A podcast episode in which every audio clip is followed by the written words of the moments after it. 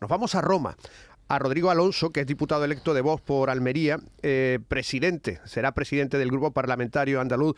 Rodrigo, ¿qué tal? Muy buenos días. Hola, ¿qué tal? Muy buenos días. Pues la verdad me ha dejado usted totalmente consternado por la noticia. Era de ¿eh? su tierra. Porque, claro, paisano, se cuenta el, el natural de, de Pulpí, yo soy de Anta, eh, y además era una persona, claro, era, una persona bastante querida allí en la, en la comarca y, y era una gran persona, ¿eh? José Guirao era, una gran, una gran persona y la verdad, bueno, pues eh, mi más sincero pésame a toda la familia, a todos los amigos y la verdad que, pues bueno, eh, nos despertamos con una muy triste noticia. Y, y un gran impulsor y, eh, y promotor de actividades culturales eh, recordemos que José Guirao fue quien sustituyó a Masín Huerta, el ministro más breve de, la democracia española. Eh, fue nombrado José Guirao, que, estaba trabajando aquí en la, Junta de Andalucía. Eh, señor Alonso, ¿usted espera que, que Vox tenga representación en la mesa del Parlamento de Andalucía? No sé si ha escuchado la tertulia que estábamos manteniendo aquí en torno a esto.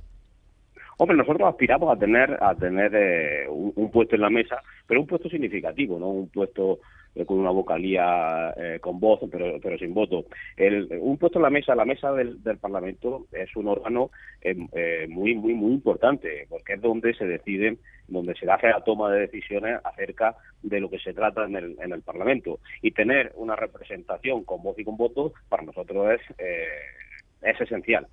Mm, eh, usted en una nota que, que, pudimos leer ayer eh, está pidiendo, ante la situación en la que se encuentra la sanidad, que eh, se cierran servicios ahora en verano, concretamente que el dinero de la administración paralela de la Junta se destine a, a la sanidad, el SAS. ¿Qué consideran ustedes en Vox administración paralela? Bueno, la administración paralela nace en el año 2011 y en, ese nacimiento, con, la ley de reestructuración del sector público, fue llamada eh, como la ley del enchufismo.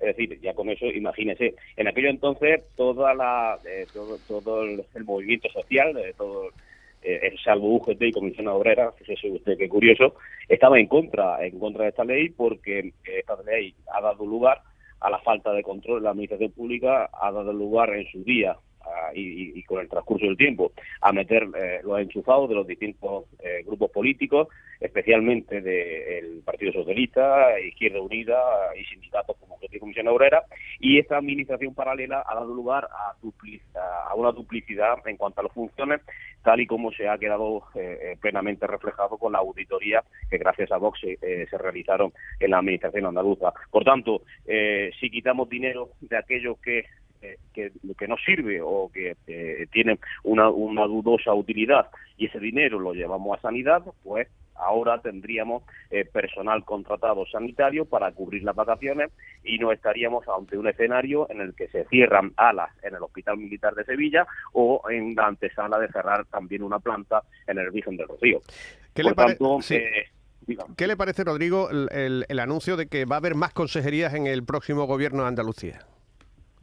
Bueno, es, es, algo típico del Partido Popular, decir una cosa en campaña para luego hacer eh, eh, no cumplirla o hacer la contraria.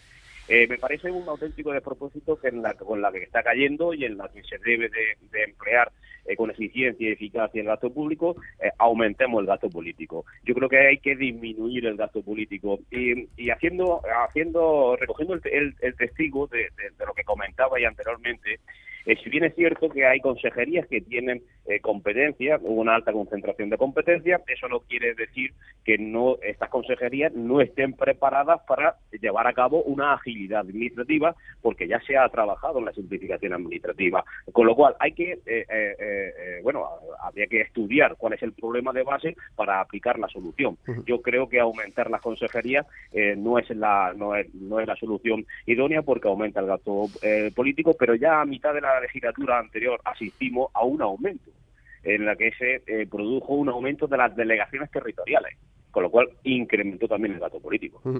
Eh, usted está en Roma, ¿no? Sí, señor, aquí estamos. Que también ha hecho calor esta semana, me han dicho. Eh, eh, está haciendo bastante calor, sí, está haciendo bastante calor. Bueno, yo siendo de Almería, imagínese, estoy bastante acostumbrado, no, no, es una cosa que no es una cosa que me pide de, sorpresa. Y sí, la verdad estamos aquí, eh, es la segunda parte del congreso que iniciamos en, a final del año del año pasado, en la que bueno sindicatos más más afines que apostamos por la soberanía nacional y en la situación que ahora mismo se están viviendo. El punto de vista de los derechos de los trabajadores y de, y de la merma del poder adquisitivo que se produce no solamente en España, sino también en casi todos los países eh, de, la Unión eh, de la Unión Europea, pues venimos a, bueno pues a, hablar sobre sobre eh, distintas líneas a trazar en lo que puede, en lo que puede ser el final de año y, todo el 2023. Pues muchas gracias, señor Alonso, diputado de Vox, será el presidente del grupo parlamentario andaluz. Un saludo y muy buenos días. Muy bien, muchas gracias a ustedes. Buenos días.